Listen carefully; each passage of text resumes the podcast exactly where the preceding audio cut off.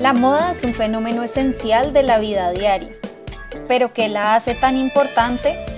A través de la historia, la moda ha reflejado aspectos sociales, políticos, económicos y culturales de la humanidad. En Salón de Moda hablamos del tema como nunca se ha hecho. Aquí nos reunimos pensadores y amantes de la moda para entender por qué la moda es un barómetro de la sociedad.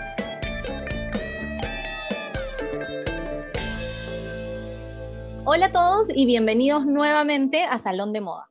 Yo soy Sandra Mate García Rada y hoy me acompaña Laura Beltrán Rubio y estamos súper felices de estar de vuelta, pero no solo por volver, sino porque hoy no estamos solas. El episodio de hoy nos emociona muchísimo porque tenemos a nuestra primera invitada, una invitada de lujo, Julimar Mora Silva. Para quienes nos siguen a través de Culturas de Moda, sabrán que Lau y yo somos fanáticas del trabajo de Julimar. En realidad, Lau me introdujo a su trabajo hace ya casi un año antes de terminar la maestría y mientras yo buscaba más referencias sobre estudios de moda latinoamericanos y quedé igual de fascinada que ella. Y un tiempo después, y para ya no hacer la historia tan larga, nos conectamos con Julimar a través de culturas. Así que, como se imaginarán, ahora estamos súper felices de tenerla como nuestra primera invitada en el podcast. Y la emoción de empezar a traer nuevas voces para hablar de moda con nosotras aquí no es normal y muchísimo menos cuando sabemos que podemos traer invitadas tan especiales como Julimar. Ya hemos colaborado con ella en ocasiones anteriores y quisiera aprovechar para invitarles a ver la mesa redonda en la que tuvimos a Julimar junto a Camilo Retana y Luzneira García el año pasado. Esta mesa la organizamos en alianza con el Museo de la Historia del Traje de la Argentina y fue moderada por Marcelo Marino. Les vamos a dejar el enlace en la descripción de este episodio y en nuestras redes para que lo puedan ver si así desean. Pero sin desviarme más del tema, ¿quién es Julimar Mora Silva y por qué nos emociona tanto tenerla? Julimar es venezolana, antropóloga magna cum laude y cursa estudios de posgrado en historia. Ha trabajado en la Unidad de Evaluación y Promoción del Instituto de Patrimonio Cultural de Venezuela como profesora del Departamento de Teoría Social de la Escuela de Sociología de la Universidad Central de Venezuela y como profesional en entrenamiento en el Laboratorio de Etnohistoria y Oralidad del Centro de Antropología José María Cruzent del Instituto Venezolano de Investigación Científica. Además, coordinó el área de estudios sobre diversidad cultural y dinámicas comunitarias del Centro de Estudios sobre Crecimiento y Desarrollo de la Población Venezolana. Con Julimar compartimos el interés en los estudios de moda, pero la razón por la que nos alegra tanto tenerla y que va mucho más allá de lo que admiramos su trabajo es que Julimar estudia cómo la moda se conecta con procesos etnopolíticos de los pueblos indígenas y afrodescendientes en Latinoamérica y el mundo atlántico. Y una partecita de eso precisamente es lo que vamos a hablar hoy con ella. Bienvenida, Julimar. Muchísimas gracias por estar aquí con nosotras hoy. Muchísimas gracias a ustedes por la invitación. Yo la verdad estoy súper feliz y emocionada de estar en este espacio compartiendo con la comunidad de culturas de moda un poco de mis inquietudes, mi pasión y mi trayectoria por los estudios de la moda. Bienvenida, Julimar. Como ya hemos dicho, estamos súper felices de tenerte con nosotras y de poder conversar un poco más sobre tu investigación. Es siempre maravilloso leerte, pero poder estar aquí contigo y que nos lo cuentes de primera mano ya es otro nivel. Aunque quisiéramos hablar de toda tu investigación, hoy conversaremos, como ya dijo Laura, sobre una partecita, el afrofuturismo en Latinoamérica. Afrofuturismo es un término y un concepto que causa muchísima confusión. Entonces, sin más rodeos, comencemos por lo más básico. ¿Qué es el afrofuturismo? Espero no decepcionar a nadie en esta labor de síntesis. Definir lo que es el afrofuturismo es una tarea un tanto difícil por la sencilla razón de que envuelve varias corrientes artísticas y varias nociones de futuro en su interior. Sin embargo, las expresiones artísticas y creativas consideradas hoy afrofuturistas tienen rasgos más o menos comunes que nos pueden dejar saber cuándo estamos o no en presencia de alguna de ellas. Vamos a empezar primero por hablar un poquito de su contexto de surgimiento y luego vamos a mencionar algunas de sus características distintivas y a complementarlas un poco con algunos ejemplos, ¿vale? Comencemos con una simple etimología. La palabra afrofuturismo, como ella misma lo indica, hace alusión a los proyectos de futuro pensados o imaginados desde la experiencia cultural africana y afrodiaspórica, es decir, desde las perspectivas de los descendientes de africanos fuera de África, entre ellos afro-latinoamericanos, afroamericanos, afroasiáticos, etc. Entonces, vale la pena comenzar este recorrido haciéndonos la siguiente pregunta. ¿Tiene acaso sentido diferenciar los proyectos futuristas en función del origen étnico, la identidad racial y el lugar geográfico en el que se inscriben los artistas o diseñadores de modas que producen estos proyectos? Para mí la respuesta es muy sensible, sí. Aquí quedamos entonces en que tenemos esta necesidad de diferenciar los proyectos que sean afrofuturísticos de los que buscan proyectar el futuro más ampliamente sin centrarse en una etnia o raza específica. Pero entonces la pregunta que nos queda es, ¿los proyectos afrofuturísticos tienen que venir necesariamente desde fuera del imaginario social que llamamos Occidente Sí, Laura, acabas de identificar una cuestión muy importante, y es que tradicionalmente se ha pensado Occidente como un tipo de tradición cultural pura, que no ha sido tocada por otras influencias culturales, y esto es falso. Eso que se llama Occidente es un proyecto político, más que un lugar o una comunidad homogénea. Entonces, lo que suele pasar es que estamos acostumbrados, por no decir condicionados, a pensar que los proyectos sobre el futuro están reservados para las grandes mentes de Occidente, entre comillas, aunque con este término quiero decir los principales centros de producción científica, artística y tecnológica de Europa y Estados Unidos. Quizás más recientemente nos hemos ido abriendo la posibilidad de aceptar el protagonismo de los referentes asiáticos en esta ecuación, pero pocas veces pensamos en referentes latinoamericanos y mucho menos africanos como ejemplos históricos de vanguardia. Esto para mí es un problema, un problema serio, que deviene de nuestro pasado colonial, aunque bueno, eso es material para otro podcast.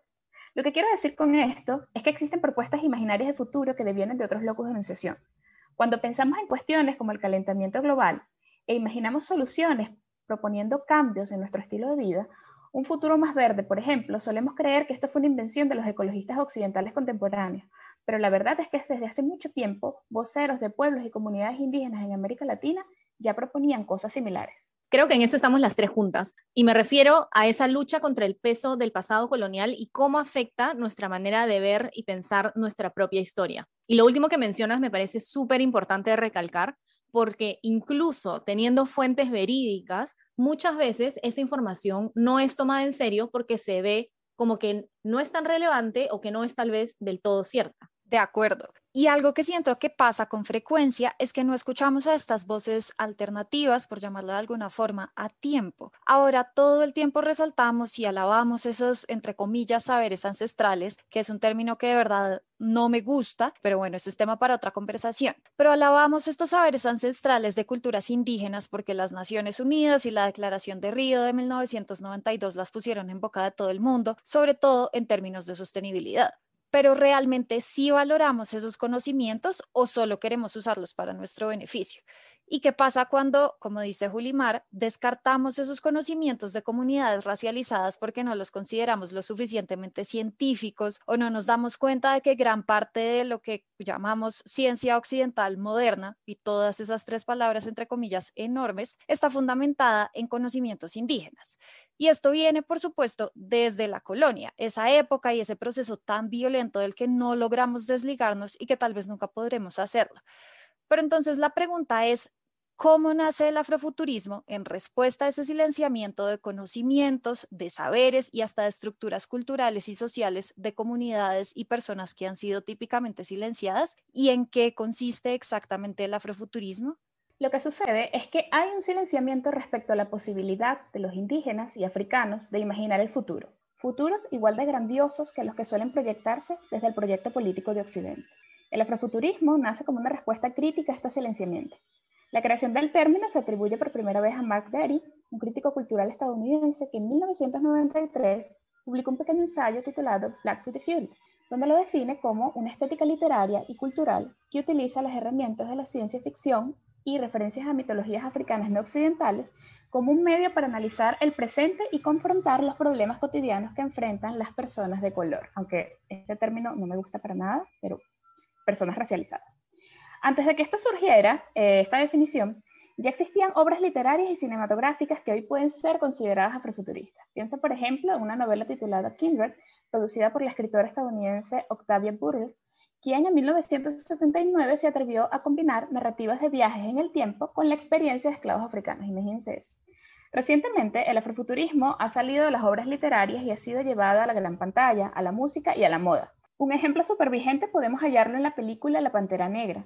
Si la detallan bien, van a encontrar al menos tres características que definen el afrofuturismo en cualquiera de sus expresiones creativas. La primera de ellas es que se centra en la experiencia negra. El afrofuturismo es una propuesta narrativa afrocentrada, donde los agentes negros, sean africanos o afrodiaspóricos, son los principales protagonistas de los mundos futuros. La segunda característica habla de una intersección entre la imaginación, la liberación y la tecnología. Pensemos, por ejemplo, en Wakanda, que es el escenario en el que transcurre la trama de la película La Pantera Negra. Trata de un mundo negro del futuro en el que la posibilidad de liberación de las naciones y pueblos africanos es posible a través de la construcción de grandes tecnologías que le permiten vivir bien en tiempos de paz y competir en el más alto nivel en tiempos de guerra. Yo creo que aquí está el punto más interesante y la propuesta política más atrevida del afrofuturismo. Y es que África suele representarse como la cuna de la humanidad, como un continente atrasado y condenado al pasado. Esto es un argumento racista que debe cambiar, por supuesto. La tercera característica que me gustaría mencionar aquí es que el afrofuturismo es considerado un subgénero de la ciencia ficción. Por lo tanto, tiene licencia creativa para cuestionar nuestra tradicional concepción sobre el tiempo y la historia.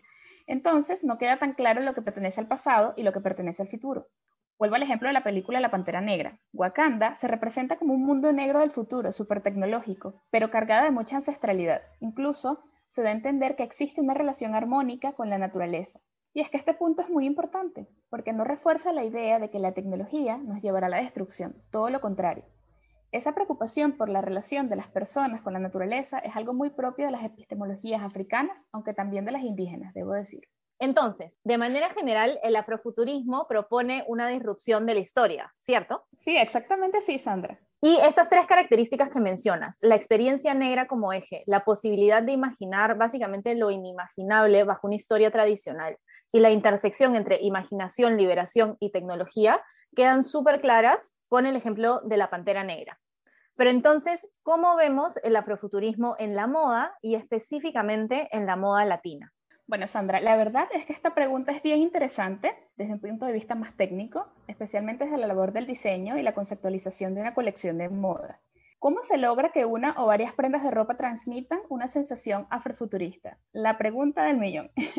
Ahora, las alternativas pueden ser infinitas, pero vamos a centrarnos aquí en experiencias ya conocidas. Los autores de las colecciones de moda que se interesan en esta tendencia tienen generalmente el hábito de jugar, o más bien combinar, por así decirlo, uno, expresiones estéticas que llevan la imaginación de las personas a cómo pensamos que podría ser el futuro. Y dos, expresiones estéticas de artefactos u objetos que creemos que son típicamente africanos. Aunque aquí hay que tener un poco de cuidado porque a veces se reproducen estereotipos errados. Ahora bien, vamos con el primer punto. ¿Qué expresiones estéticas llevan nuestra imaginación al futuro?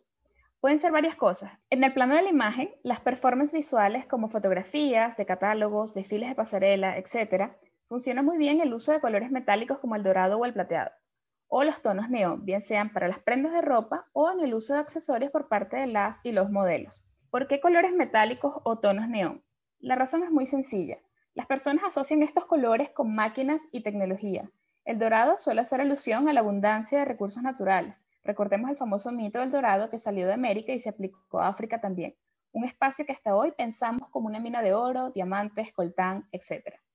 Entonces, si en una exhibición combinas cuerpos negros y accesorios llamativos, ostensivos diría yo, estás lanzando un mensaje poderoso. Estás retratando opulencia, gala, empoderamiento y vanguardia. Una imagen contraria a la que los medios de comunicación promovieron para hablarnos de África, generalmente representada como una tierra árida, seca y muchas veces estéril, caracterizada por la pobreza y la simplicidad cultural de su gente. Con esto no quiero menospreciar los embates del racismo y el colonialismo en África, todo lo contrario. Los problemas de África son muchísimos, por supuesto, hay mucha pobreza.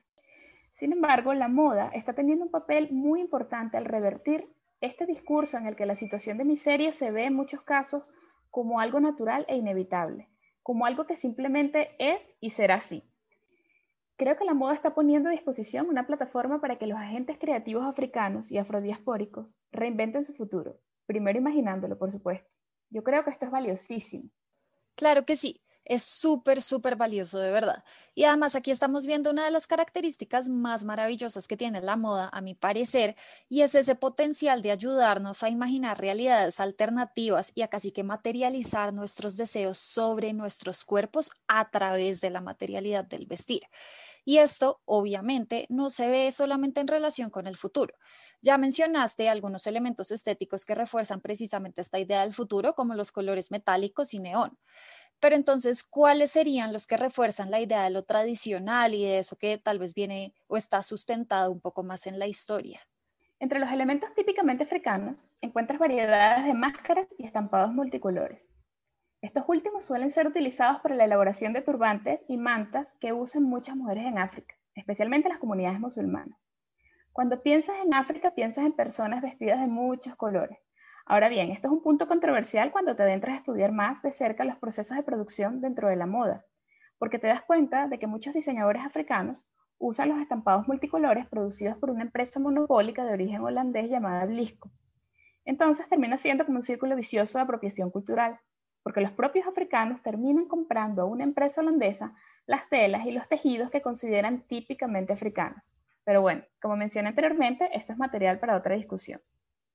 Retomando la cuestión de la estética del afrofuturismo, suele ser común combinar ese tipo de elementos tradicionales.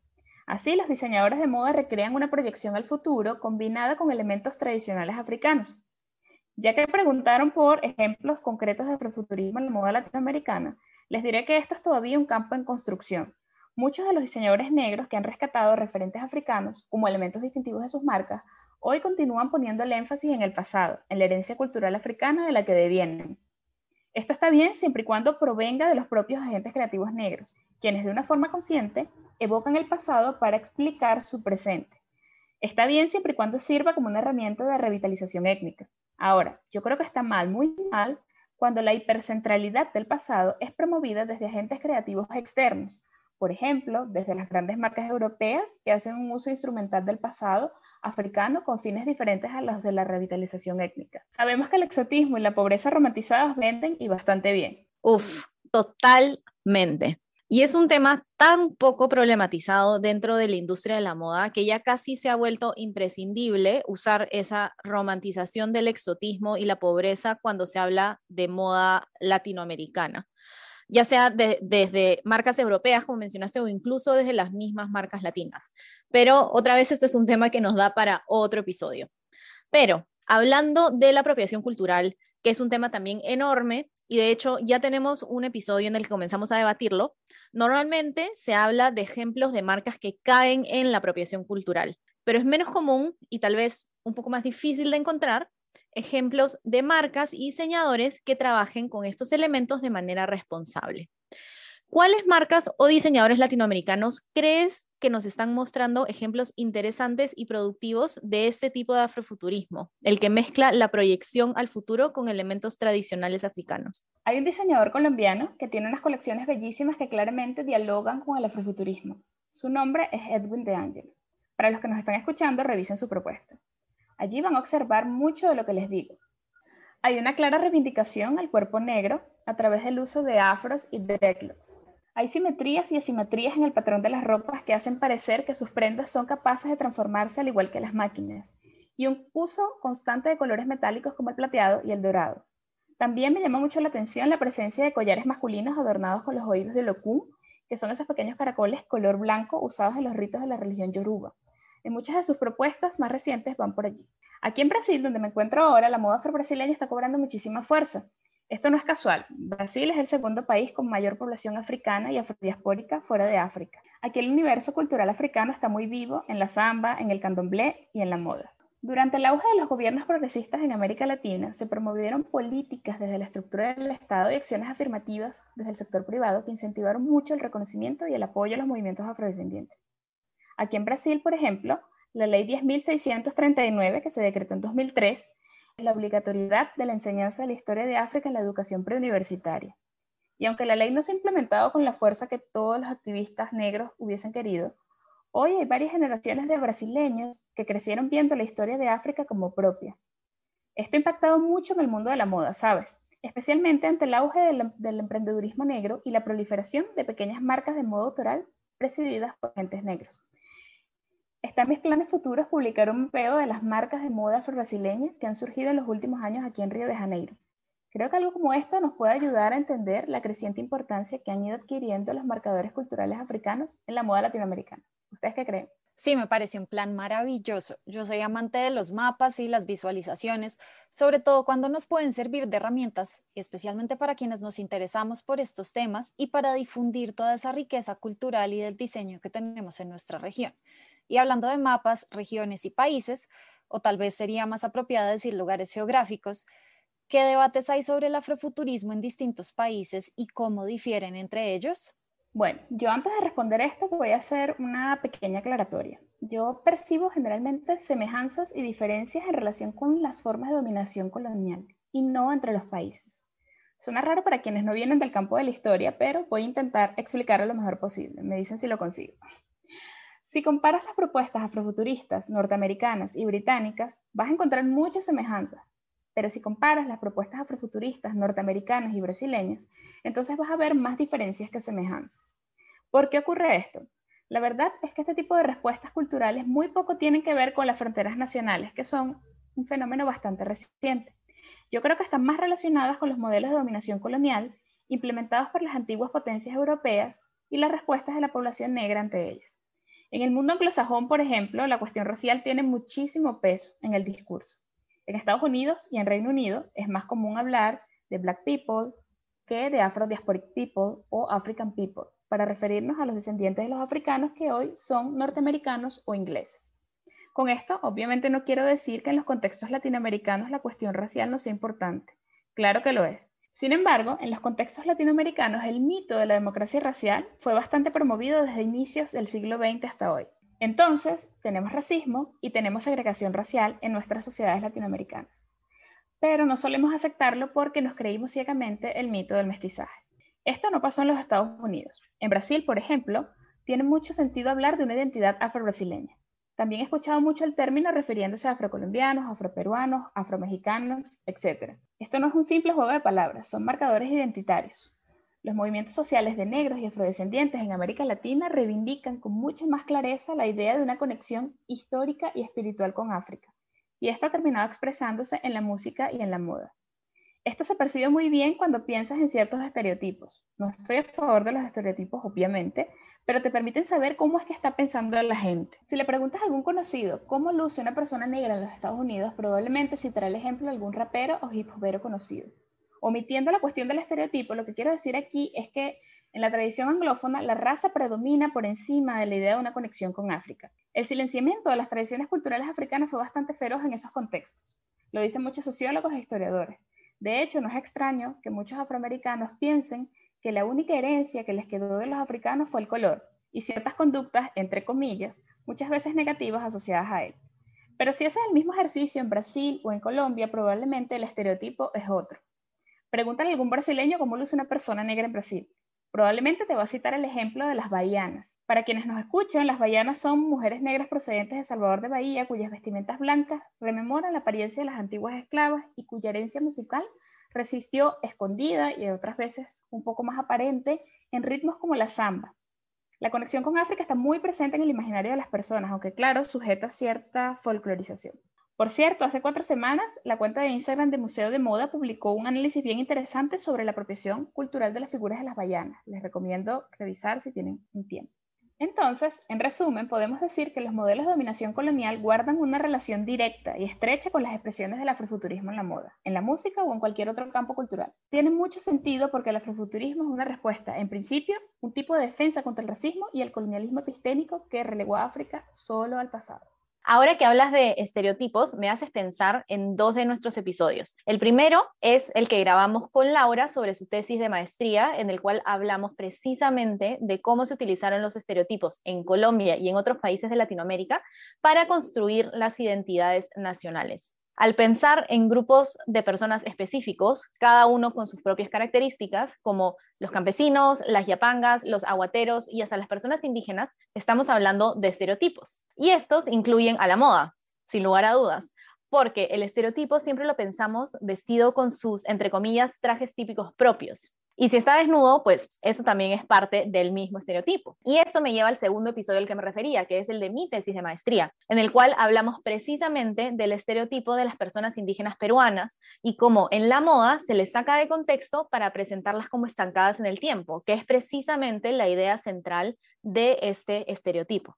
Pero, volviendo al afrofuturismo, este, como cualquier otro movimiento, seguramente que no es una totalidad homogénea perfectamente construida. ¿Cuáles son los debates internos del afrofuturismo? En mi opinión, hay un debate central, por así decirlo, y tiene que ver con una cuestión mitad política y mitad filosófica, si es que puede hacerse esa distinción. ¿El afrofuturismo es utópico? Esto es una pregunta. Es decir, nos habla de un futuro positivo donde la realidad africana es mucho más perfecta y justa que la que vemos en el presente. O, por el contrario, el afrofuturismo es distópico. Con esto quiero decir que nos habla de un futuro africano negativo, donde la realidad es mucho más cruel e injusta de la que vemos en el presente.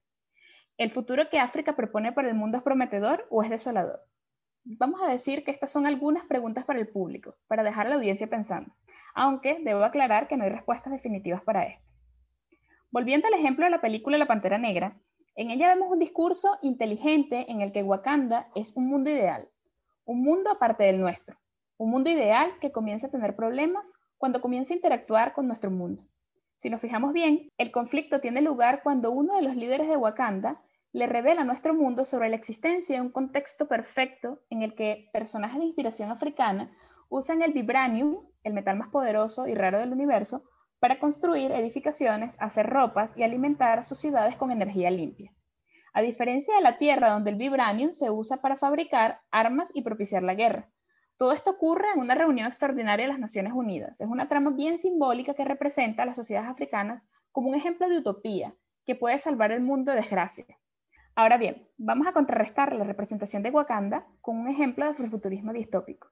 No sé si alguien sigue de cerca el género literario de cyberpunk y la música electrónica, pero a mí me encantan. Por eso les voy a comentar sobre un video musical publicado en 2014. Ese video es protagonizado por Skrillex, que es un conocido DJ de música electrónica, y un dúo de artistas negros londinenses conocido como Raga Twins, quienes lanzaron una canción titulada Ragabón. Les recomiendo que busquen el video de esta canción en YouTube, porque allí van a ver la puesta en escena de un futuro distópico, oscuro y desolador. El escenario del video muestra una ciudad africana devastada por la guerra, una ciudad posapocalíptica que presencia el enfrentamiento de dos guerrillas africanas que incluso después de la devastación siguen enfrentándose.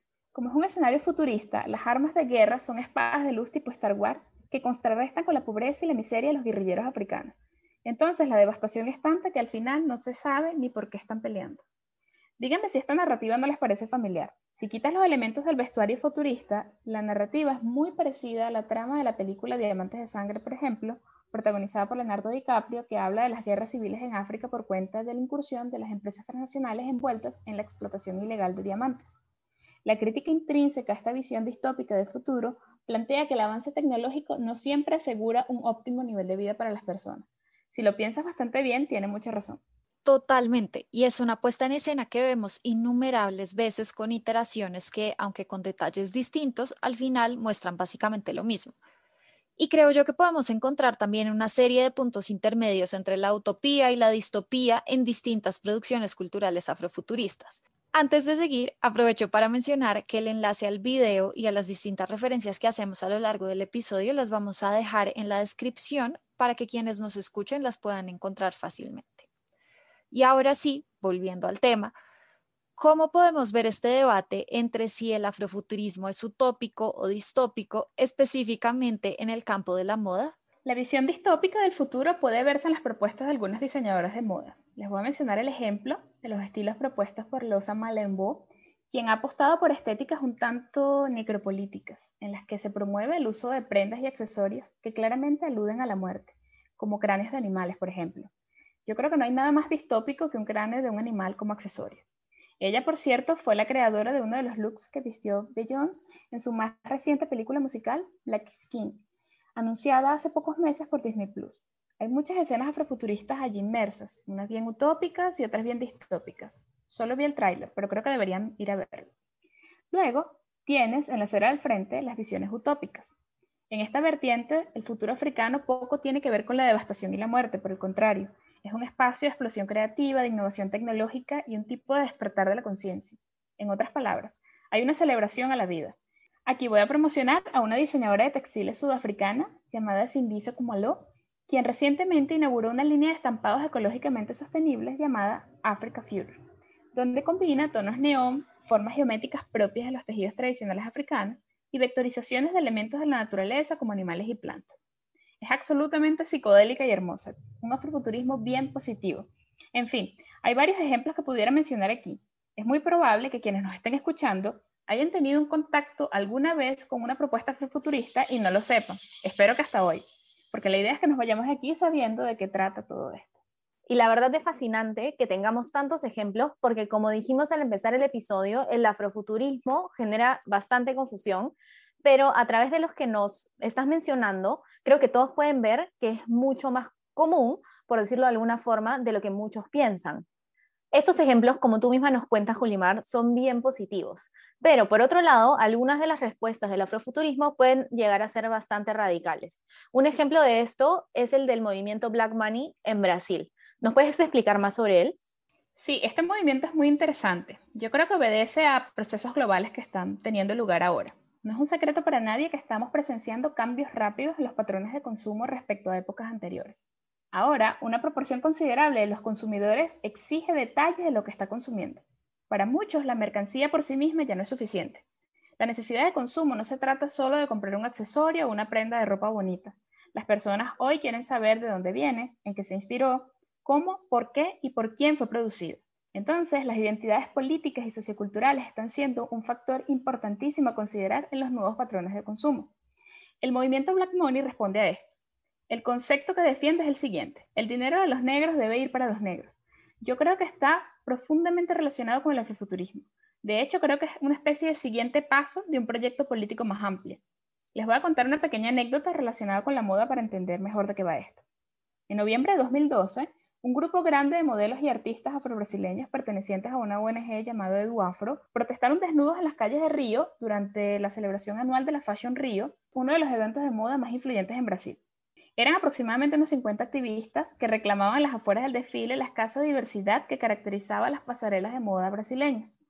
Aquí funciona mucho algo que se denomina el sistema por cota. Básicamente, son políticas de reparación que intentan incrementar la inclusión y la participación de los afrodescendientes e indígenas en diversos espacios sociales, entre ellos la universidad y las pasarelas, por ejemplo. En 2009 ya se había firmado un acuerdo en el que se reservaba por lo menos el 10% de los cupos de los modelos a afrodescendientes e indígenas, pero obviamente esto no se estaba cumpliendo al pie de la letra. Aquel acuerdo había sido firmado entre el Ministerio Público de Sao Paulo y Luminosidade, que es la empresa que organizaba entonces la Fashion Rio y la Sao Paulo Fashion Week. Lo cierto es que los activistas reclamaban y con mucha que en un país donde el 51% de la población es negra, se tuviese que reclamar el derecho a que al menos 10% de los modelos fuesen negros. La consigna más interesante que vi decía algo así. Voy a parafrasear porque no recuerdo el mensaje textual. Exigimos representatividad. Las mujeres negras también compramos. Queremos pagar por una moda que nos represente. El principio sobre el que se basa el movimiento Black Money va por allí. Para que se den una idea, la cifra de empresarios negros brasileños aumentó cerca de un 6% en la década que va del 2003 al 2013 y los consumidores negros mueven hoy aproximadamente 800 mil millones de reales por año. Esto es un equivalente a 147 mil millones de dólares americanos al cambio de hoy. Créanme que es mucho dinero. Hace unas semanas conversábamos en privado y yo les comenté sobre un movimiento llamado The Black Coalition que nació a través de redes sociales en Estados Unidos a mediados del año pasado y que a mí me hizo pensar mucho en el Black Money que nos acaba de explicar Julimar. Creo que aunque The Black Coalition no llegó a ser tan radical como el Black Money, sí comparte la idea básica de que las personas negras deben apoyarse entre ellas por encima de cualquier cosa. Entonces, aquí las personas lo que hacen es compartir sus emprendimientos, logros, ideas y hasta oraciones, y entre ellos van construyendo su propia economía, por así decirlo y es increíble. He visto proyectos que se comparten y cuestión de una hora se catapultan y están con unidades agotadas o habiendo reunido los recursos que necesitaban y esto obviamente sin contar la cantidad de likes, follows, mensajes bonitos que se generan con todo esto.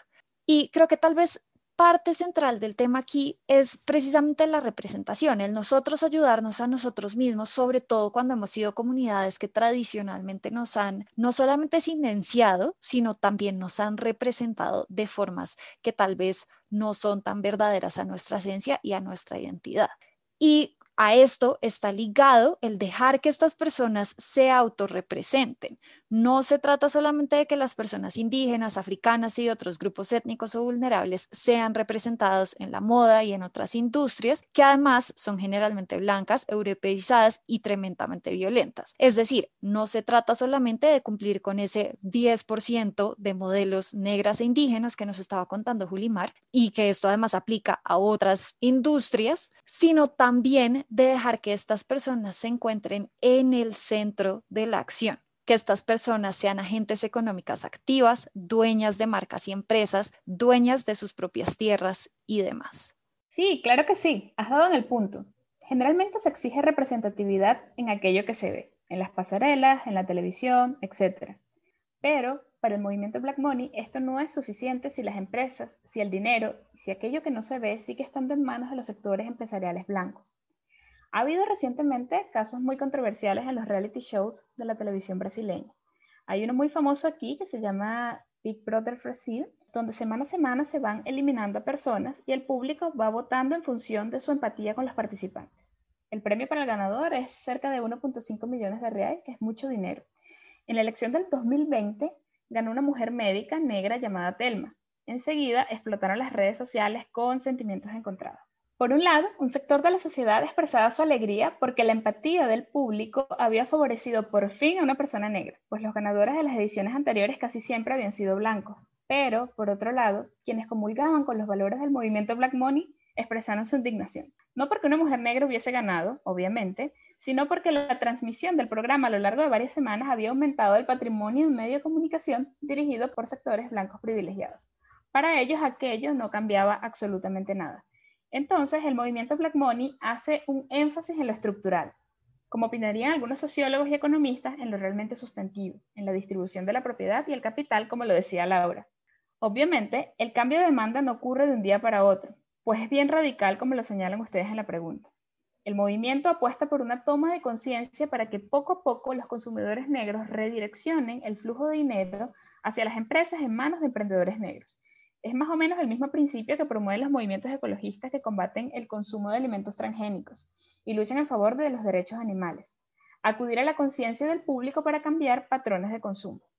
Si vas a un supermercado a comprar leche, los movimientos ecologistas te piden que revises que la leche que estás comprando ha sido producida en granjas verificadas y siguiendo métodos y protocolos sanitarios en contra del maltrato animal. De esa forma, la sociedad organizada contribuye a reducir el flujo de dinero que enriquece a las granjas explotadoras. El movimiento Black Money plantea una cuestión similar. Si vas a comprar alguna prenda de ropa, él te exige, o le exige, mejor dicho, a la población negra, apoyar iniciativas económicas de los emprendedores negros para equilibrar un poco más esa balanza comercial que tradicionalmente ha favorecido al sector empresarial blanco. Claro, y es radical, pero es que, como mencionabas antes, es parte de estos nuevos patrones de consumo y conectándolo con una de las tres características del afrofuturismo que mencionaste al comienzo del episodio, se trata de centrarse en la experiencia negra. Y bueno, ya hemos hablado muchísimo del afrofuturismo, pero lo que nos hace falta es preguntarte algo que siempre nos causa muchísima curiosidad y no queremos dejar pasar la oportunidad para hacerlo. ¿De dónde viene tu interés en el afrofuturismo? Bueno, yo llevo algún tiempo trabajando la cuestión de la apropiación cultural en la moda, desde 2016 aproximadamente. Comencé estudiando los discursos que representaban el mundo indígena, después empecé a preocuparme por la apropiación de los conocimientos, estéticas y tecnologías indígenas por agentes económicos de la moda global y las respuestas de las organizaciones indígenas latinoamericanas a los casos de apropiación cultural. Entre 2017 y 2018 todavía estaba en Venezuela, trabajaba para el Instituto de Patrimonio Cultural y era profesora sustituta de la Escuela de Sociología de la Universidad Central de Venezuela. En aquellos espacios me propuse investigar la cuestión de la producción material en la moda y su relación con los procesos etnopolíticos de Venezuela. Pero en aquellos años la situación empeoró, no es un secreto para nadie, así que decidí estudiar lo mismo aquí en Brasil. En 2019 eché a andar un proyecto llamado Afromodas en el Mundo Atlántico, Género, Política y Performatividad en el Brasil Contemporáneo, el cual estoy desarrollando para mi trabajo final de maestría. En ese proyecto me propuse analizar las trayectorias de vida de los diseñadores de moda negros que se reivindicaban como afro-brasileños, desde la década del 50 hasta el presente, haciendo trabajo de campo en las entrevistas y en la revisión del acervo hemerográfico en los archivos y bibliotecas aquí en Brasil, me topé con el afrofuturismo la verdad, me encontré con él a través de diferentes caminos. Siempre digo, en modo de broma, que él me buscó a mí. Entonces, fíjense, noté que el discurso afrofuturista se expresaba con más fuerza en contextos de coyunturas políticas, no solo aquí en Brasil, sino en todo el mundo atlántico. Ese que involucra América Latina, Norteamérica, Europa y África como parte de un mismo sistema. El afrofuturismo cobró mucha fuerza entre las décadas del 60 y el 70, cuando los países africanos luchaban por sus independencias y cuando los países latinoamericanos se encontraban en manos de regímenes dictatoriales, al menos los países del Cono Sur. Aquí en Brasil puedes notar un coqueteo a largo plazo de las agrupaciones culturales negras con el afrofuturismo. Por ejemplo, en algunos extractos de las zambas enredo. Para los que nos están escuchando, las zambas enredo son las letras y las temáticas que componen las escuelas de zambas de cara al carnaval. El carnaval es una cuestión muy seria aquí en Brasil, especialmente en Río de Janeiro. Para que se den una idea, el alcalde anterior intentó cuestionar el carnaval y eso le costó la reelección. El carnaval y la samba son un modo de vida, una forma de resistencia política y un bastión de lucha contra el racismo y la homofobia. De hecho, los diseñadores de moda que entrevisté para mi investigación hacen un uso político del afrofuturismo para cuestionar al gobierno actual, pero también lo hicieron los agentes creativos de los 70 para cuestionar la dictadura militar. Por eso les digo, el afrofuturismo me encontró a mí y no al inverso todos los caminos me condujeron a un mismo lugar, en distintos tiempos, en distintos espacios y en distintos contextos. Creo que ese más o menos ha sido el camino para todas. En los capítulos que hemos grabado sobre nuestras tesis de maestría, Sandra y yo contamos nuestras historias y creo que ha sido algo parecido. Terminamos llegando casi que sin querer queriendo a nuestros temas y de ahí se abren más y más preguntas y terminamos metidos en esta locura de la investigación. Y digo locura porque es que aunque nos encante filosofar y pensar y tratar de descubrir las respuestas a todas estas preguntas, lo cierto es que con frecuencia tenemos muchísimos retos. Y yo a veces hasta siento que entre más aprendo y más descubro, por decirlo así, más ignorante me vuelvo, porque es que ese mar de preguntas cada vez es más infinito. Yo no sé si a ustedes también les pasa. Y hablando de retos, Quisiéramos saber cuáles son los desafíos a los que te has enfrentado como historiadora al estudiar el afrofuturismo. La verdad, este proceso ha sido complicado, muy complicado. Y creo que lo es porque mi formación de base es la antropología y no la historia. Entonces terminé siendo como una especie de antropóloga del tiempo presente prestada en el mundo de la historia. Algunos historiadores son muy rígidos en su concepción del pasado. El pasado es todo aquello que ya sucedió.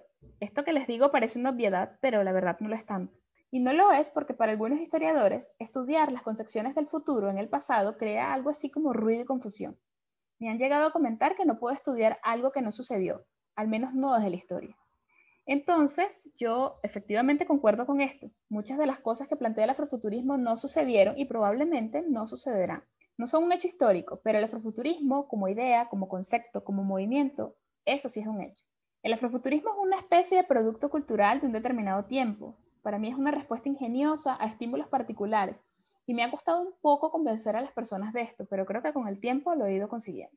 Creo que hay mucho racismo implícito en esto, porque ningún historiador que yo conozca ha tenido problemas en estudiar las utopías y las distopías como un discurso histórico. En el campo de la historia de las ideas esto es muy común. Estudiar la utopía en la obra de Voltaire o en la obra de Rousseau es muy fácil, porque realmente es fácil justificar que las ideas de los autores europeos contemporáneos o no reflejan el espíritu de un tiempo, porque sus fantasías e imaginaciones parecen ser más válidas que las de otros actores. Pero cuando intentas hacer lo mismo desde la óptica de un diseñador de moda negro, vaya que esto se vuelve mucho más difícil. Sin embargo, a pesar de esto, estoy convencida de que estudiar las singularidades de los proyectos afrofuturísticos es muy importante, porque tiene mucho que decir de las demandas que tienen hoy los afrodescendientes respecto a la democracia y a su participación en la sociedad. Ahora, claro está, que hay que saberlos leer porque las demandas están descritas en otro lenguaje, con códigos muy sutiles y muy similares a los que plantea el arte.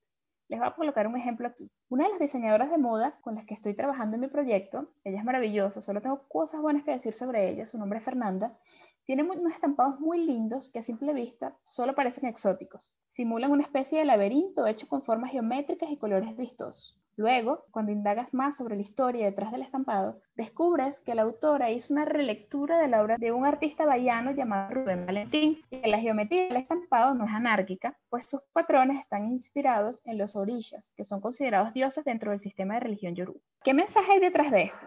Un llamado al respeto y a la tolerancia religiosa. Aquí en Brasil y en general en toda América Latina ha habido una fuerte persecución hacia las religiones de matriz africana. Históricamente se han construido un sinnúmero de mitos y opiniones negativas a su alrededor. Entonces te encuentras con que este simple estampado te está hablando, está lanzando un mensaje que celebra la libertad de culto, que promueve una sociedad abierta y condena la intolerancia religiosa. Pero no lo está diciendo de una forma obvia. Para darte cuenta de esto tienes que saber leer las prendas de ropa, tienes que indagar sobre la vida personal de sus creadores y tienes que analizar cómo su contexto repercute en el sello creativo de sus marcas. Aquí quiero dar un mensaje a todas las personas interesadas en adentrarse en los estudios de la moda, y es que suele dominar la tendencia a deshumanizar el fenómeno de la moda. Hablamos de la época de las minifaldas, hablamos de la época de blue jeans, hablamos de las mercancías del algodón, los tintes y las fibras. Hablamos del mercado de consumo como una masa deshumanizada e inconsciente y hablamos de las marcas como si no hubiesen personas detrás con trayectorias, intereses y experiencias de vida bastante singulares dejamos de un lado la dimensión antropológica y, bueno, obviamente como antropóloga para mí esto es un error. En el momento en que entiendes esto y humanizas las cosas, yo creo que los ojos comienzan a abrirse ante una infinidad de mensajes bien sutiles y escondidos que están detrás de cosas sencillas como un estampado. Totalmente de acuerdo. Y creo que aquí volvemos a coincidir las tres. Lo más fascinante es poder encontrar y contar esas historias escondidas que nos hacen repensar nuestra propia historia, porque, y aquí seguro voy a sonar como una frase motivacional de Pinterest, si no lo hacemos nosotras, entonces ¿quién? Y esto me lleva a una idea a la cual Lau y yo le hemos estado dando vueltas desde que conversamos la primera vez contigo sobre este episodio. Y es la idea de poder, de alguna forma, aplicar estos conocimientos del afrofuturismo al estudio de las culturas indígenas latinoamericanas. Algo así como lo que nosotras hemos bautizado como un inca futurismo. Sí, exactamente. Y créeme que esto que estás mencionando no es una idea aislada. Para mí es parte de lo mismo porque es parte de lo mismo. Realmente yo creo que las demandas por la representatividad y la inclusión aplican tanto para los africanos y su diáspora como para las poblaciones indígenas de América Latina. También creo que en el fondo se trata de una lucha por el derecho a opinar y a tomar decisiones sobre el futuro que queremos y merecemos. Los discursos futuristas hablan realmente de las preocupaciones que definen nuestro presente.